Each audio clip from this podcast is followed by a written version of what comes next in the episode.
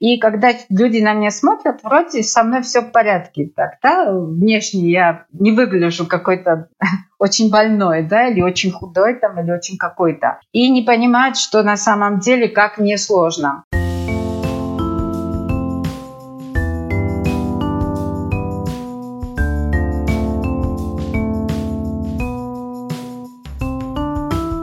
Всем привет! Это подкаст «Со дна постучали». С вами Лола Сайтметова и Наташа Ямницкая. В новом выпуске мы говорим о редких невидимых болезнях. Героиня нашего выпуска Нино больше 10 лет пыталась понять, что с ней происходит.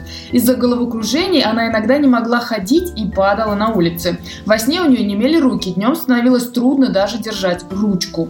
Двоилась в глазах, а при ярком свете или в сумерках она практически ничего не видела. Появились проблемы с дыханием. Нино адвокат с 20-летним стажем, но она перестала брать дела, потому что говорить говорить и писать временами было невозможно. Сначала врачи думали, что у Нино депрессия, но оказалось, что все гораздо серьезнее. Спустя 15 лет врачи поняли, что речь идет о миостении. Это прогрессирующее аутоиммунное заболевание, при котором наблюдаются кратковременные эпизоды слабости и утомляемости в различных мышцах. Оно также известно под названием миостения гравис и болезнь Эрба Гольдфлама в честь ученых, внесших больший вклад в изучение патологии. Чаще всего начало заболевания проявляется двоением в глазах, затруднением при жевании и глотании, а к вечеру больному становится трудно держать глаза открытыми. Миостения связана с разрушением рецепторов, которые участвуют в передаче нервных импульсов. При миостении эти рецепторы атакуются антителами, в результате чего нервно-мышечная передача нарушается. Причина образования антител неизвестна. Ею могут стать как стресс, перенесенные вирусные заболевания или проблемы с эндокринной системой, так и совокупность других факторов. Как не опустить руки, если тебе не верят и не могут поставить диагноз, а затем научиться жить с редким хроническим заболеванием и активно помогать другим, Нино рассказала в нашем выпуске.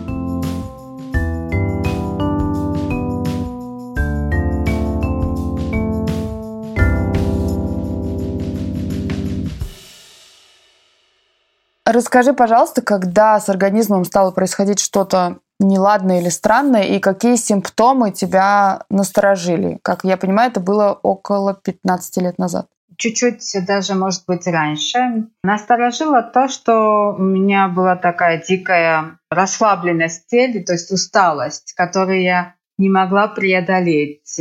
И списывала это на недосып, на уход за детьми и Чувствовала, что меня еще подводит что? Курение. И вообще у меня много было вредных привычек на тот момент. Крепкие алкогольные напитки, употребление часто, такое употребление анальгина, более утоляющих лекарств без назначения врача. И еще, в общем, такое много-много лекарств, потому что я подцепила палочку Коха, туберкулез в неоткрытой форме был, где-то мне было лет 25. И вот э, многое из того, что в моей жизни происходило, могло дать мне такой эффект. И вначале я пыталась бороться, как-то бросить курить, питаться здоровой пищей, больше спать. Это помогало, но не до конца. Всегда была какая-то вот проблема, которую мне не удавалось решить. Мне было ровно 30, когда я решила бросить курить. Я это смогла. Но после этого мои проблемы не исчезли, то есть не совсем. Стало чуть-чуть полегче. И опять же, я вот списала, что вот мне стало теперь легче, поэтому как видно, это все-таки курение была главная проблема. И я как-то расслабилась. Потом мне стало казаться, что вот я ем мясо, и, наверное, то, что я вот много мяса употребляю, вот поэтому у меня проблема. Я перестала есть мясо. Лет шесть я его не... Я стала вегетарианкой, и... но через шесть лет у меня из-за того, что я все-таки недополучала какие-то микроэлементы, я вернулась на обычный рацион, а, в общем, всегда находились какие-то причины, на которые я списывала свои симптомы. И, конечно же, я ходила по врачам. Уже потом, уже потом, после очень многих консультаций, МРТ, эхоскопии, просто э, у меня стопка этих бумажек собралась за все эти годы. И одно и то же. Мне врачи говорят, что у вас все вроде в порядке. Я говорю, знаете, мне плохо. То есть у меня головокружение иногда настолько сильное, что я не могу ходить. Теперь я уже знаю, что диагноз миостения, он редкий, и врачи часто не знают. Они не могут собрать анамнез.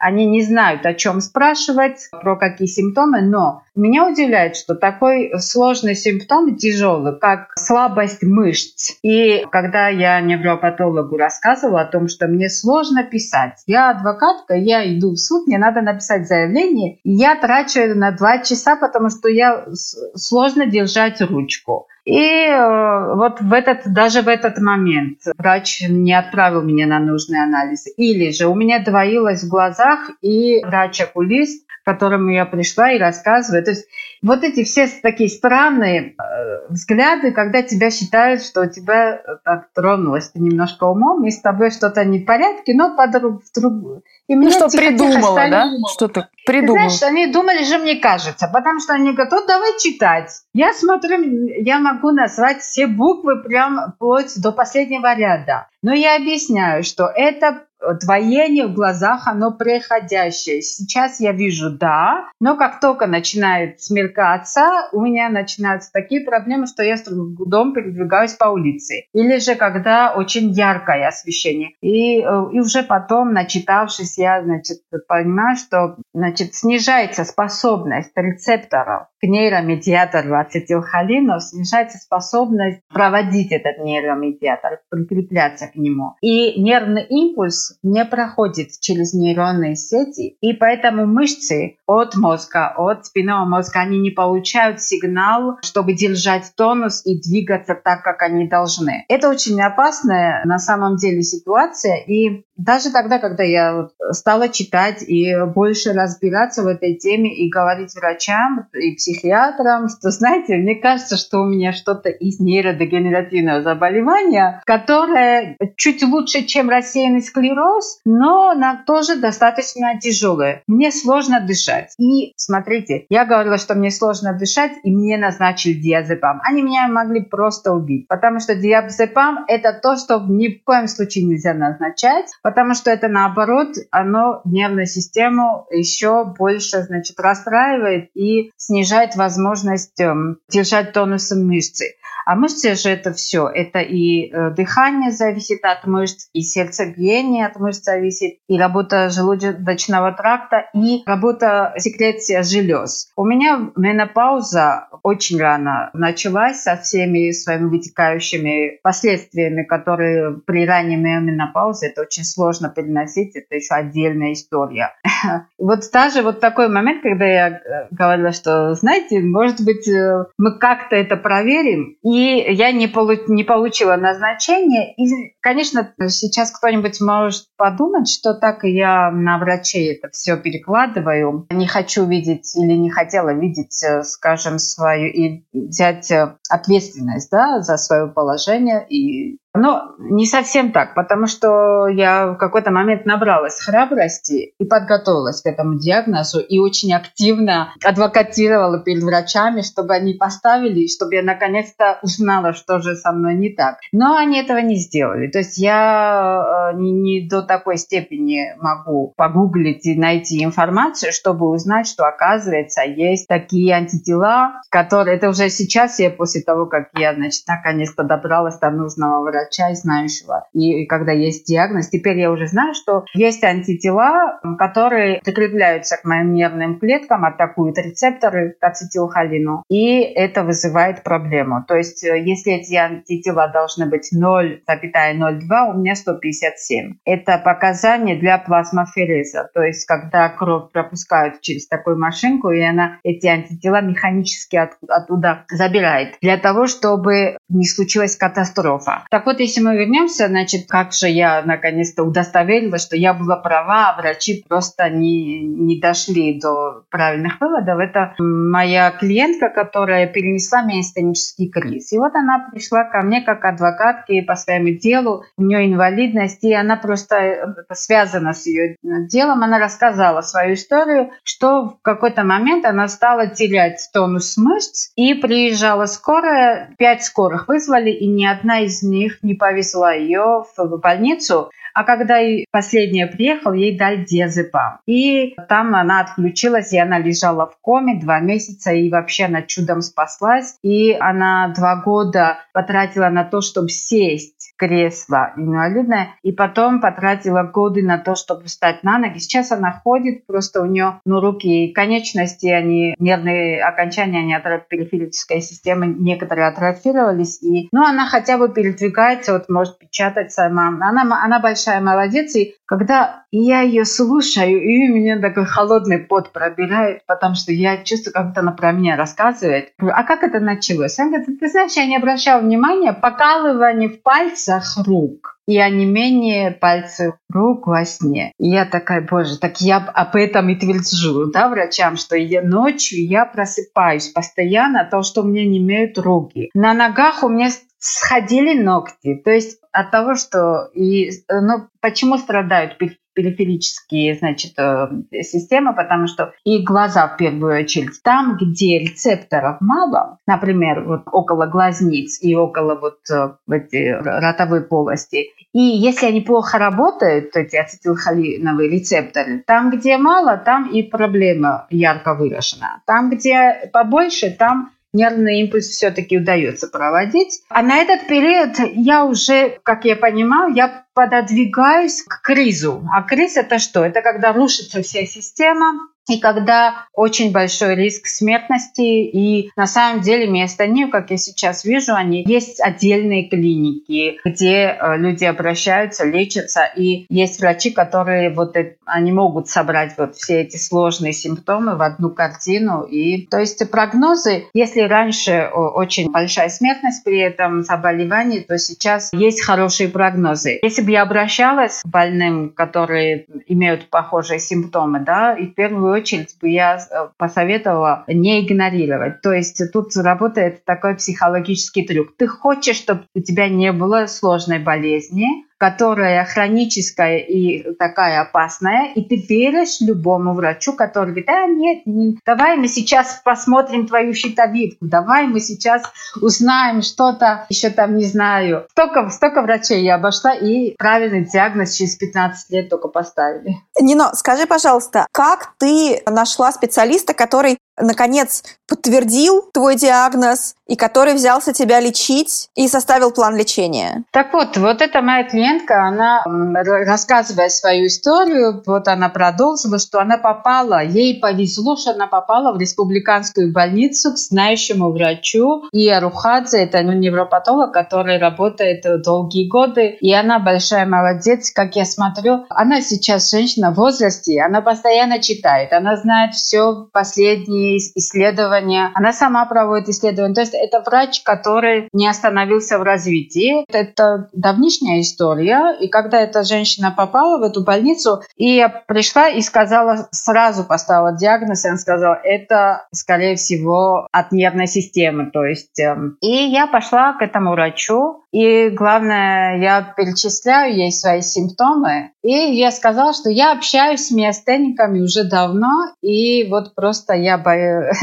сейчас я готова принять этот диагноз, и еще у меня есть возможность вот проконсультироваться с вами. Она была удивлена, она сказала, что да, миостения это то, что у меня всплыло сейчас, что похоже очень. И мы сделали миографию, электромиографию. Когда я пришла к ней, она меня спрашивает, какие симптомы, вот что ты думаешь вообще, зачем тебе электромиография? Я говорю, мне врач назначил, но у меня еще вот такие-такие-то симптомы. То есть симптомов настолько большое множество, смотрите, нервная система настолько страдает, что ну, у меня так, у меня развился синдром тревожности, то есть тревожность, потому что нервы, они же общаются благодаря импульсам, то есть в синапсическом узле они должны общаться это так я простенько пытаюсь объяснить. Вот это заболевание, так же как и рассеянный склероз, да, это когда нервные клетки не могут между собой общаться, и это на системном уровне. То есть это страдают когнитивные функции, это страдает память, это страдает, ты не можешь спать, ты не можешь бодствовать, ты вообще в таком состоянии, и суицидальные мысли. То есть это настолько сложное состояние нервной системы, что тебе не хочется жить. И раза два я была я, значит, просто зная, как бывает, как совершается суицид, я сама работаю в сфере помощи людям в сложных ситуациях. И просто вот меня спасло, что я знаю, что если человек уже планирует суицид и думает, как он его спланирует, и как он это сделает, и как быстрее и легче, то это уже, значит, такой звоночек очень плохой. И э, помощь психотерапевтов была направлена на то, чтобы разбираться с моими травмами, там, не знаю, детскими или какими. То есть перемыли косточки, не знаю, всем, начиная с родителей, там, классные, классе друзья, не друзья, кто меня там булил или что. Уже все это, всю картинку мира пересмотрели, но ничего не помогло. Я говорю, я с трудом разговариваю. Вы знаете, сейчас мы разговариваем, а мне трудно говорить. А может быть, у вас с детства вот такая врожденная особенность? Я, вы знаете, я адвокатка с 20-летним стажем, мне всегда надо было говорить, я могла, а теперь я боюсь брать дела. Я перестала брать дела, потому что в суде и с клиентами надо очень много говорить, а я не могу. Но мне, конечно, неудобно еще было бы при ней сказать, что когнитивные функции тоже страдают, и э, какой-то период я перестала брать дела, потому что я... То есть это не, не та профессия, когда ты можешь себе позволить что-нибудь забыть, особенно если ты на суде, на процессе, да. То есть это повлияло на то, как я, как моя жизнь поменялась. А я сколько времени, получается, тебе же назначили антидепрессанты, была такая, то есть терапия э, от психиатров, выписанные там, да, там лекарства. Сколько времени это э, длилось и была ли польза или получается, что это потерянное время? Как это для тебя? В тот момент это была временная поддержка, то есть э, ненадолго удалось добиться ремиссии антидепрессантами, но это в то же время отдалило меня от постановки диагноза. Я не знаю, честно говоря, может быть, меня это спасло от миостенического криза, но в то же время завуалировало еще на годы вперед, да, потому что года два я лечилась, то есть периодически я принимала антидепрессанты, и потом где-то, ну вот, э, еще один год была ремиссия. То есть при приеме удалось значит, достигнуть ремиссии, и потом уже так э, по необходимости принимала. Но смотрите, с одной стороны, антидепрессанты не давали возможность спать, и врач назначила такой нейролептик, называется, да. Я не буду название лекарств любых сейчас Лучше не называть, да. Да из понятных причин люди не пейте сами ничего. Надо искать причину и надо идти к врачам. Если не один, то второй. Не, не второй, так третий. То есть не останавливайтесь на этом пути. Исследуйте свой организм, читайте больше, спрашивайте больше, общайтесь с больными, но не принимайте сами лекарства. Да, нейролептик. Нейролептик тоже. Он абсолютно против... Последние исследования показывают, что э, они осложняют течение места не нейролептик осложняет. Да, бывают состояния, когда если ты не спал несколько дней, тебе надо что-то с этим делать. Но это и означает, что ты не принимаешь э, своего лечения. То есть нервная система, она настолько расшатана, настолько неправильно работает, что у тебя никогда не отключается симпатическая система, да, то есть ты постоянно в состоянии бей или беги, да, это кортизол, который постоянно вырабатывается, и э, ты не можешь выйти из этого круга. То есть это означает, что какие-то серьезные проблемы в организме. И психолог, который не психолог, а психиатр, к которому я ходила, когда она поняла, что ремиссия закончилась, и у меня вернулись симптомы, но они вернулись с такой силой, что уже не помогали те средства, то есть невозможно было сбить давление. Нейролептик уже не помогал. И, в общем, электромиография – это стопроцентно, то есть э, это не врач смотрит просто на тебя, а это препарат, не препарат, а аппарат. Аппарат. Да, который проверяет, нерв, как проходит нервный импульс. И тут, даже тут, когда подтвердилось, что у меня нервный импульс не проходит нормально, но в тот момент э, он был ближе к норме, чем... Э, ну, все-таки ей пришлось записать, что да, есть проблема. И второй анализ – это на три рода антител, сейчас я наизусть не знаю, но вот уже потом, когда я почитала еще больше, степень тяжести и течение этого заболевания зависит от того, какого рода антитела, в каком количестве и насколько агрессивно они себя, вот в каком возрасте проявляется, потому что некоторым сразу же эти антитела выявляют легко, потому что совокупность вот этих симптомов дает такой тяжелую картину, да, и более полную картину. У меня вот из этих трех только одни антитела, которые дают эм, такой от легкой и средней тяжести вот, в течение заболевания. И как прописано, вот так прям, когда я уже потом э, поглубже покопала, как прописала, так и так и у меня и получилось. Началось это ствоение в глазах, потом вот это покалывание, онемение рук, парестезия, то вот э, лица. Потом оно, в общем, опускается тихо-тихо ниже, да, э, ноги страдают. И опасный звоночек, конечно, это уже проявление вот около рта и дых, угнетение дыхания. Но это уже опасное проявление уже вот 15 лет без никакой помощи. Еще хорошо я дошла до, скажем, этого состояния. Но были так, очень драматичные эпизоды. На самом деле мне попалась одна книжка, очень понравилось название. Если ты что-то не видишь, это не означает, что этого не, не существует. То есть это о хронических заболеваниях. И когда люди на меня смотрят, вроде со мной все в порядке. Так, да, внешне я не выгляжу какой-то очень больной, да, или очень худой там, или очень какой-то. И не понимают, что на самом деле как мне сложно. Очень драматические были эпизоды, когда на самом деле я э, легко могла понять, почему люди себя, то есть э, самоубийством заканчивают жизнь, потому что расстройство нервной системы это, это, это очень сложно. Это э, такая система, от которой все зависит в нашем организме и ты становишься дисфункциональным, то есть ты ничего не можешь, потому что встать были дни, когда встать с постели была большая проблема, дойти до туалета была проблема, передвигаться по комнате, дышать трудно, разговаривать трудно, на улице падала много раз, один раз я шла, держала банку, национальная грузинская, ну, такая там, как кефир мацони. Я держала банку в руке пол-литровую, упала, и вот прямо эта банка у меня все, все, разбилась под руками. Вот, потому что это в какой-то момент вдруг отказывает э, многим. Потому что у меня начало сознание, спутанность сознания э, уже начала развиваться. Ну, сейчас я не вспомню этот диагноз, но психиатр его поставил, выписал. Как раз вот это уже я подходила к к более драматическому развитию, когда я вот сев в автобус, просто отключилась и минут 40 каталась на автобусе, то есть у меня когнитивная функция, она выключилась, да, я как-то отключилась. Фактически два анализа и вообще недорого. Электромиография и на антитела. И ну, сделали КТ э, грудной клетки на всякий случай, потому что бывает э, из-за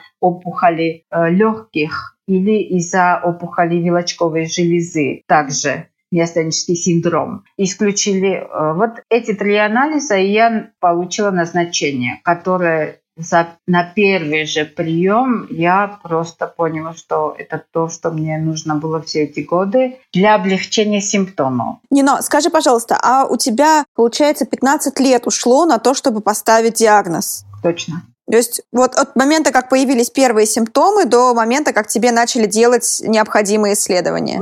С момента, как я зафиксировала эти первые симптомы, может быть, они чуть-чуть угу. даже раньше были, когда я угу. рационализацию стала делать первых симптомов, да, абсолютно. А вот скажи, при лечении, я почитала про лечение миостении гравис, там, получается, используют гормональные препараты, иммунодепрессанты и иногда удаляют вилочковую железу, потому что считают, что ее неправильная работа провоцирует миостению. Вот какой у тебя набор в твоем лечении, какая у тебя схема терапии? А, ну смотри, есть такой эм, теория, что раковая опухоль, либо опухоль вилочковой доброкачественная, но ближе к которая возможно перерастет в раковую опухоль, да, вызывают миостенический синдром, то есть неисправную работу нервной системы, из-за э, вследствие которой страдают мышцы. То есть э, криз миостенический – это остановка дыхания и остановка сердечной деятельности, и поэтому это опасно. Так? И думает, что вот э, вызывает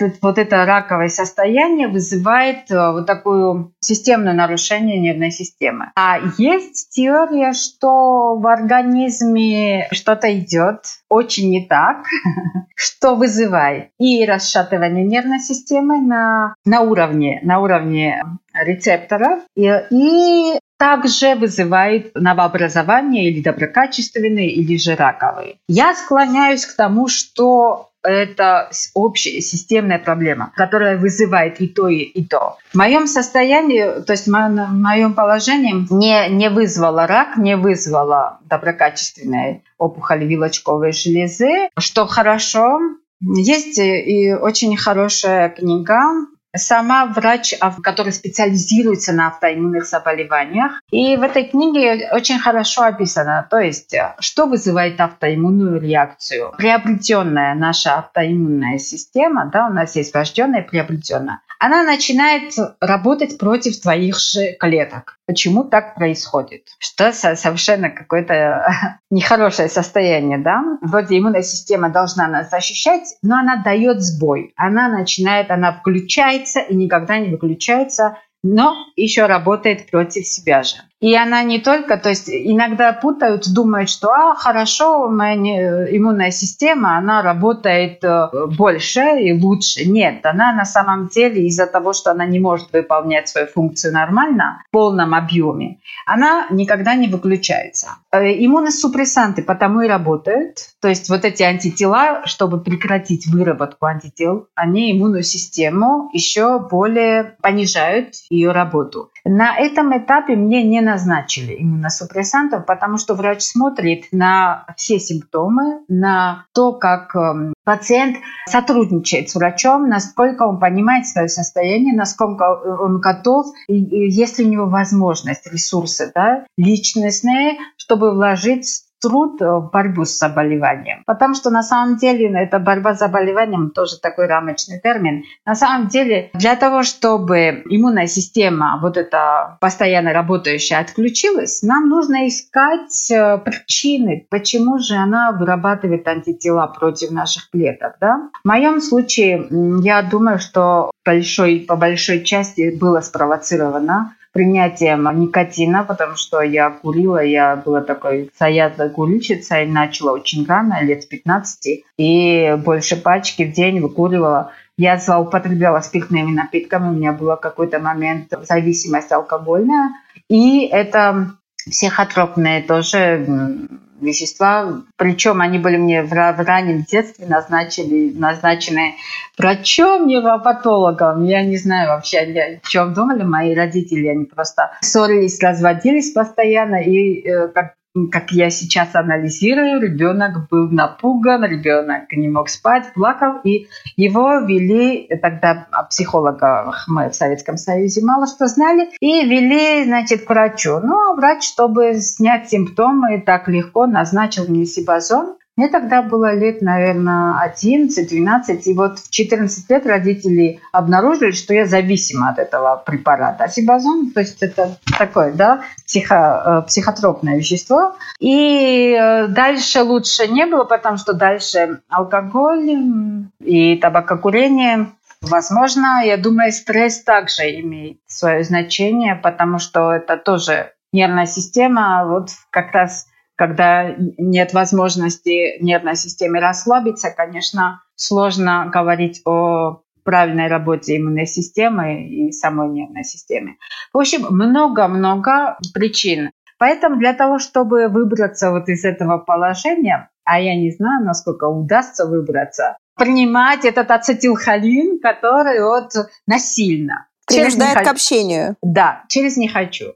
Но это настолько сняло вот эти симптомы, спутанность сознания, это когда ты не можешь сконцентрироваться. Вот бабушки, которым я э, часто помогала, э, то есть я сравнивала, что в моем почему-то вот возрасте и почему-то у нас одинаковые какие-то такие фразы, что, знаешь, я не, не могу вот бабушки, которые страдают деменцией, да, вот они часто говорили, что вот я никак не могу сосредоточиться, я не могу вязать, я не могу смотреть телевизор, я не могу читать. А я пыталась, вот, знаете, вам бы хорошо было бы. А ну, бабушка говорит, нет, не могу. И вот я начала замечать у себя такие симптомы, что я перестала читать. Я перестала смотреть фильмы. Вот не могу досмотреть фильм до конца, да. И я вообще практически я делала только работу, потому что ну жить-то как-то надо. И через, и часто через не могу и не хочу. И э, свое любимое дело, помощь людям мне была часто уже непосильна.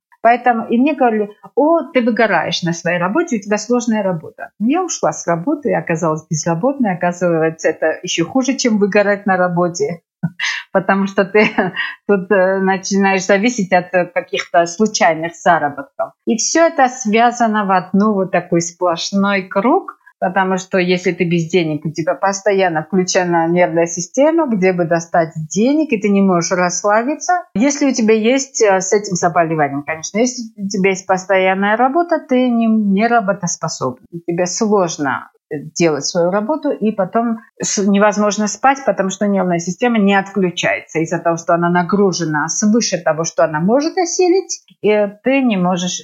А вот когда долго не находился диагноз, если вернуться, не было желания, не знаю, пойти не к врачам, а уже да хоть к кому там, я не знаю, к бабкам-целительницам? Не было каких-то таких мыслей, не знаю? Были.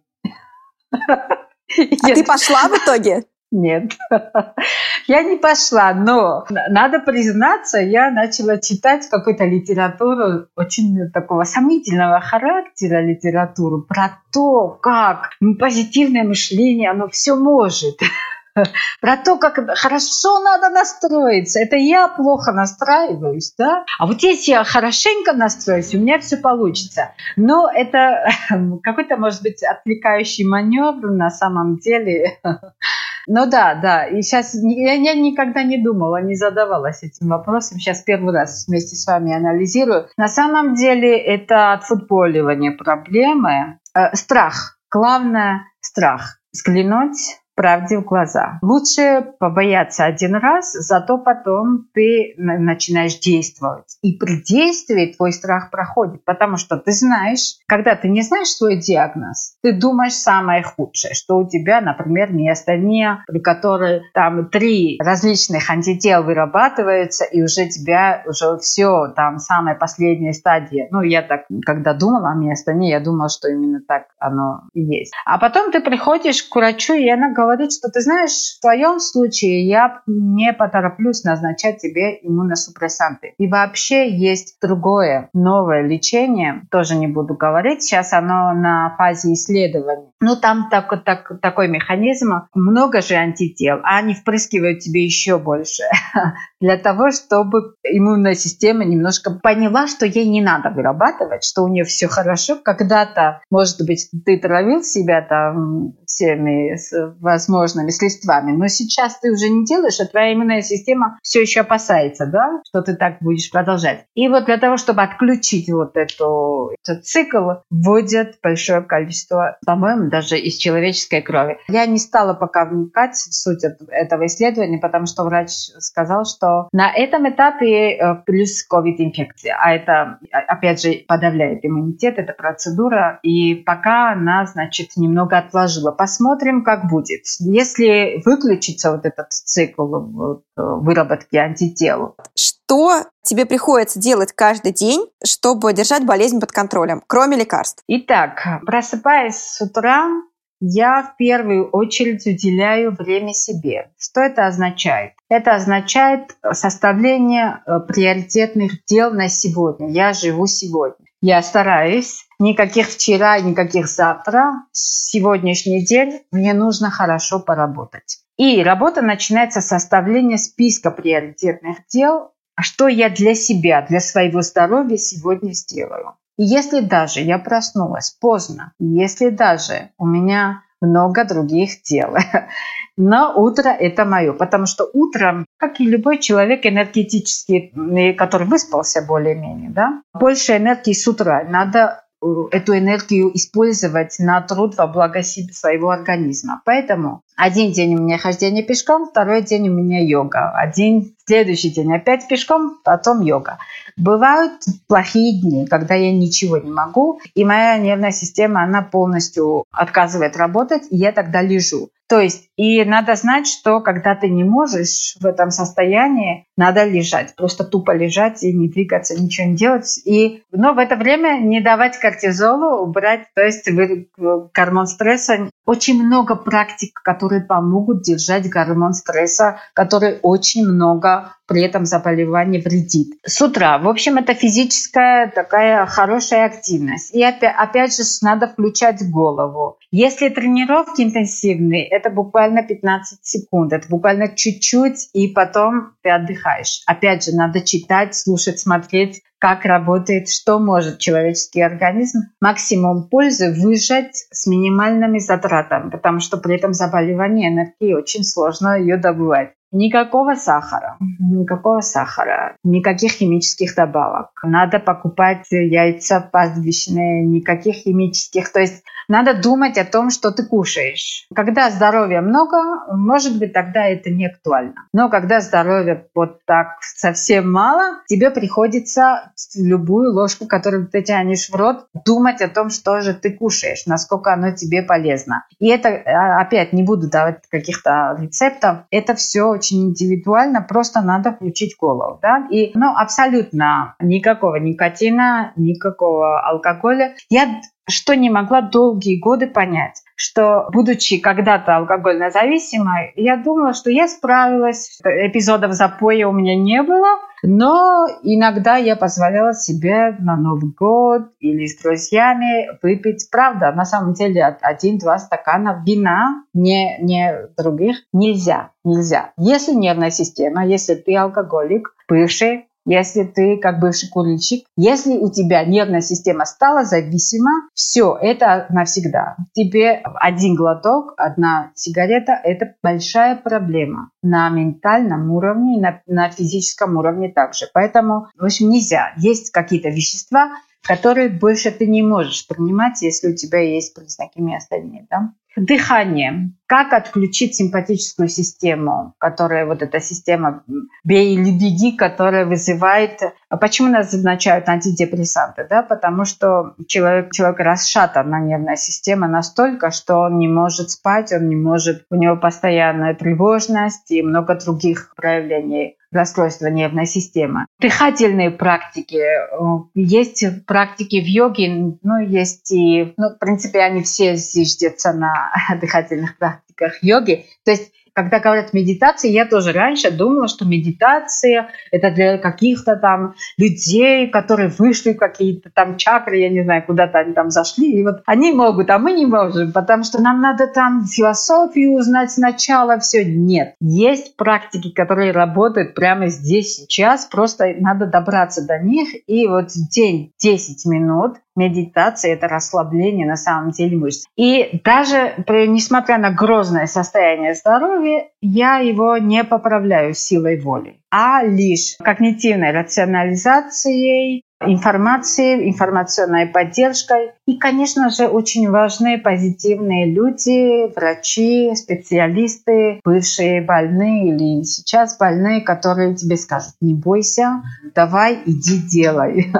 должен за тебя, никто это не сделает. Ни врач, ни папа, ни мама, там, никто, ни муж и ни жена. Ты должен сделать свою работу. Такая болезнь с домашним заданием. Да, да. да а да, вот да, ты упоминала, упомянула про близких. Как близкие, которые находились рядом с тобой, все этот весь период, когда неизвестно, что за болезнь, с тобой что-то происходит. Как они реагировали, что их больше всего пугало, и, ну, и как это отразилось, например, на какой-то твоей личной жизни? Ну, раз это срок 15 20 лет, поэтому там изменилось многое в моей жизни. У меня дети, сейчас им 22 и 21, и это самые близкие мои люди. Они не понимают. Они, э, у близких есть страх, они не понимают, что с тобой, да ты сам не понимаешь. Они боятся за тебя, с одной стороны. И они не знают, чем тебе помочь. И кроме из-за того, что они боятся, и ты им не говоришь то есть пытаешься их оградить от того, чтобы они нервничали. Кроме детей, это не только дети, да, это партнеры по жизни и сотрудники. я столкнулась с стигмой на основании здоровья, потому что на работе, несмотря на то, что я в защите сфер прав человека работала все последние 10 лет, я все равно ощущала, что ты начинаешь надоедать со своим аппаратом давления, который я носила с собой, потому что мне надо было померить давление, потому что у меня подскакивало 200 на 100, могло подскочить, и мне надо было вызвать скорую. И ты начинаешь надоедать людям со своим вот таким состоянием, потому что они не понимают. Они с одной стороны, ты думаешь, что да, они правы, тебе пора выяснить, что с тобой. Но ты не можешь этого сделать. И, и опять начинаешь себя винить, и тебе неудобно, и в конце концов ты уходишь с работы, думаешь, что лучше уж так, чем как-то. То есть мало того, что тебе плохо, ты еще и в чем-то виноват. Ты еще виноват в том, что тебе плохо. Но на самом деле есть правда в том, что если не взять ответственность на себя, это палка о двух концах. Да? Если не взять ответственность на себя, за себя, да, то ты не выберешься из этого положения, потому что ты постоянно будешь скидывать эту ответственность на врачей, на родителей, на систему, на, на то, что нет денег. Ты как исследователь, вот как детектив, ты должен стать детективом себя. Надо делать записи, потому что мы очень субъективны. Мы не оцениваем факты. И тут я понял, что надо делать записи. У меня появились тетради, в которой я записывала, что я принимала лекарства, кто мне что сказал из врачей, а что я сама сказала себе, как я себя почувствовала. Была ли мышечная слабость, в чем была. Я, когда пришла э, уже до врача, добралась, у меня уже был багаж наблюдений. Когда я ей выложила, она была такая счастливая. Ну да, я говорю, видите, у вас тоже, да, как, как у юристов, как у врачей. Вот, чем сложнее случай, тем такой хороший кейс ко мне пришел, да, отлично. В июле или где-то в августе, может быть, август-сентябрь, октябрь. Исследования мы начали в июле, и, наверное, месяц пятый, я, да, где-то пятый месяц я пью лекарство, которое костыль. Он не лечит, он помогает чтобы не случилось что-то плохое. Ну и на нем можно, конечно, долгое время жить, но есть риск криза другого. Есть миостенический криз, а от того, что это лекарство, оно все-таки искусственно поддерживает пропуск импульса, это может быть холинергический криз другой. То есть, потому что это искусственно препарат, он может накапливаться Поэтому у меня я смотрю как на костыль, без которого никак. Есть риск, опять же, смертельного исхода, но Поэтому надо много работать, когда есть возможность. И есть еще выработался такой подход, что ну, если будет конец, то и будет конец. А что делать? Ничего страшного.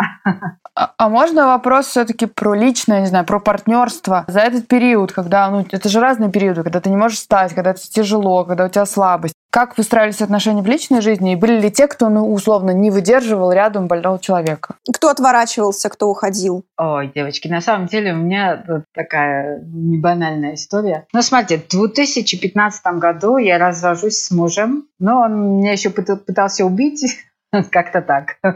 Во всяком случае, угрожал. Потому что в 2013 я становлюсь в Грузии активисткой ЛГБТ-движения и делаю в 2015 году каминг-аут публичный на телевидении. И, в общем, мы развелись некрасиво.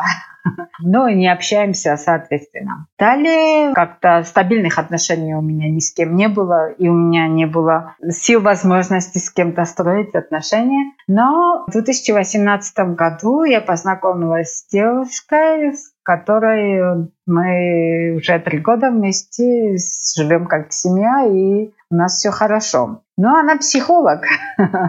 И,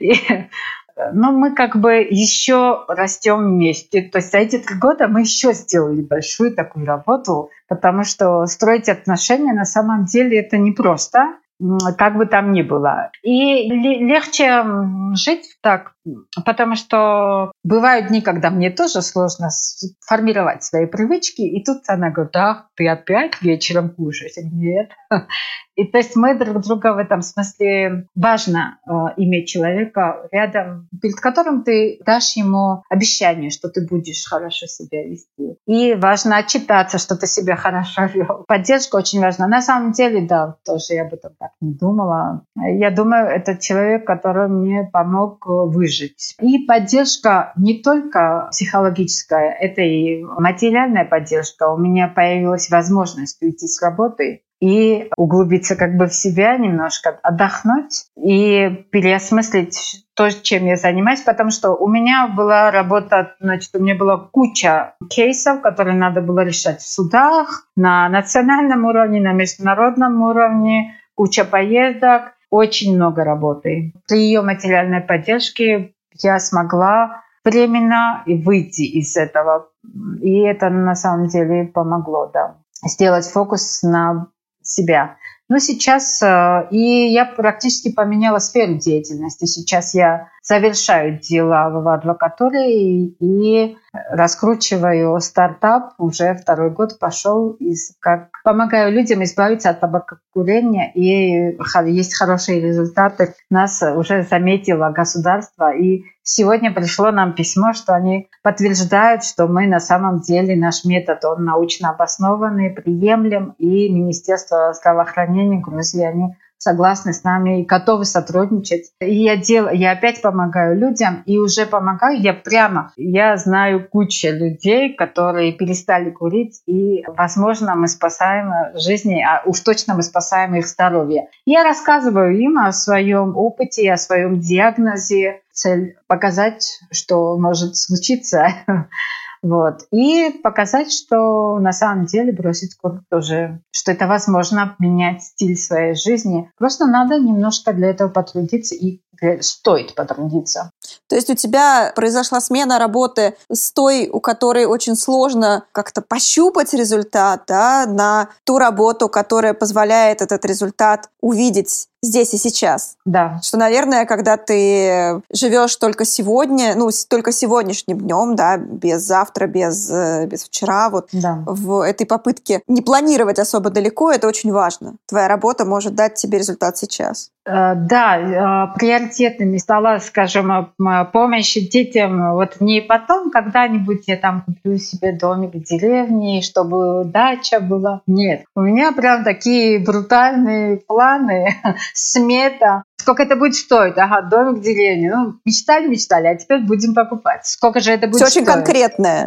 Очень, очень конкретно. Такое. Я начинаю. И причем еще один совет. Просите помощи. Люди, просите помощи любой. Любые ресурсы. Доступно много, много чего доступно. Просто мы боимся, что мы не готовы, боимся, что не получится, боимся, что нам откажут. Ну что, откажут, и не, не проблема. Надо просить помощи. Слушай, а вот э, людям больным миостенией могут дать э, частичную или полную инвалидность. У тебя как с этим дела? Ну, на этом этапе я не думаю, чтобы подпала под критерии, потому что там достаточно серьезные должны быть нарушения здоровья. У меня есть ну, план избавиться, конечно, от этих э, антител, которые меня мучают. Если удастся прекратить этот процесс как-то добиться стойкой ремиссии, то можно, можно отодвинуть на долгие годы те побочные эффекты, которые...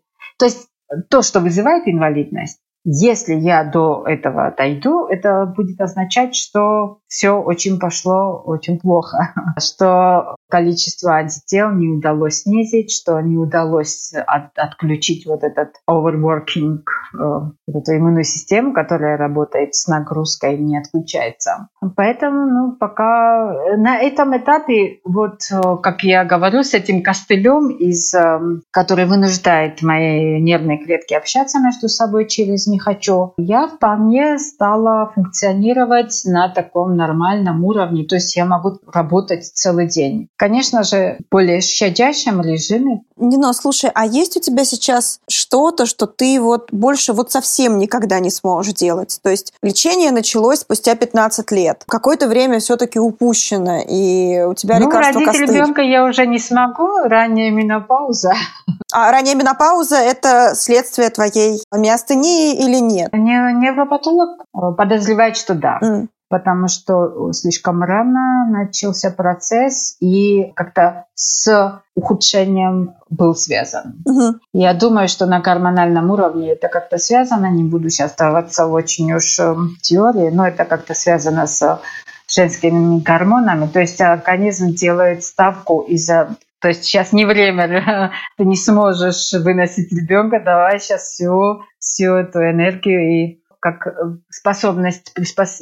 как приспосабливается организм и отметает вот лишнее. Что я не могу делать? Не могу бегать, быстро ходить не могу. Не могу ночью работать. Не могу работать интенсивно. Скажем, полтора часа общения такого свободного общения ну, нормально. Но потом я устаю. Начинается слабость мышц, жевательных мышц, и разговаривать становится сложнее. А была ли у тебя, не знаю, злость, что так случилось с тобой?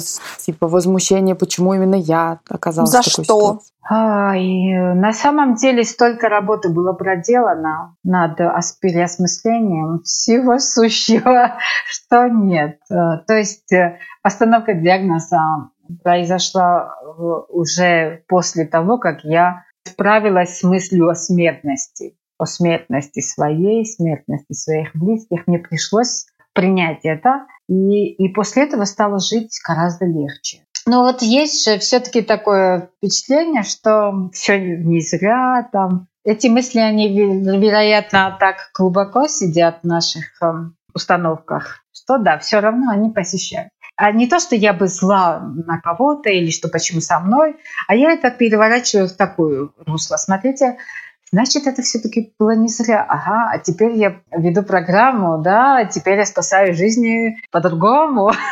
теперь, теперь я глубже понимаю этот вопрос, и мне пришлось разобраться, видал, как? вот как-то так. Но вот если бы ты могла вернуться в прошлое, что бы ты никогда не сделала, а что бы сделала совсем иначе? На самом деле я... мне сложно на этот вопрос ответить, потому что то есть наше поведение не зависит от нашего... От, оно зависит от очень многих факторов то, кем была я раньше, то есть теперь я совсем другой человек. И сейчас говорить о том, чтобы в прошлом, чтобы я совсем не сделала, оно не очень имеет смысла для меня сейчас. То есть э, странно жалеть о том, что я была раньше другой, да? Э, если сказать, о, я бы никогда не курила, то оно не получается. А смогла, бы, смогла ли бы я выжить? Э, я не знаю. О, никогда бы я не пила. Опять вопрос. А получилось ли бы мне выжить во враждебной среде? Э, скажем, э, да, в которой я жила, и э, в браке не по любви, и я, я не знаю. Может быть, в тот момент был этот мой костыль, да, и таким образом у меня получилось выжить. Поэтому я бы не стала так.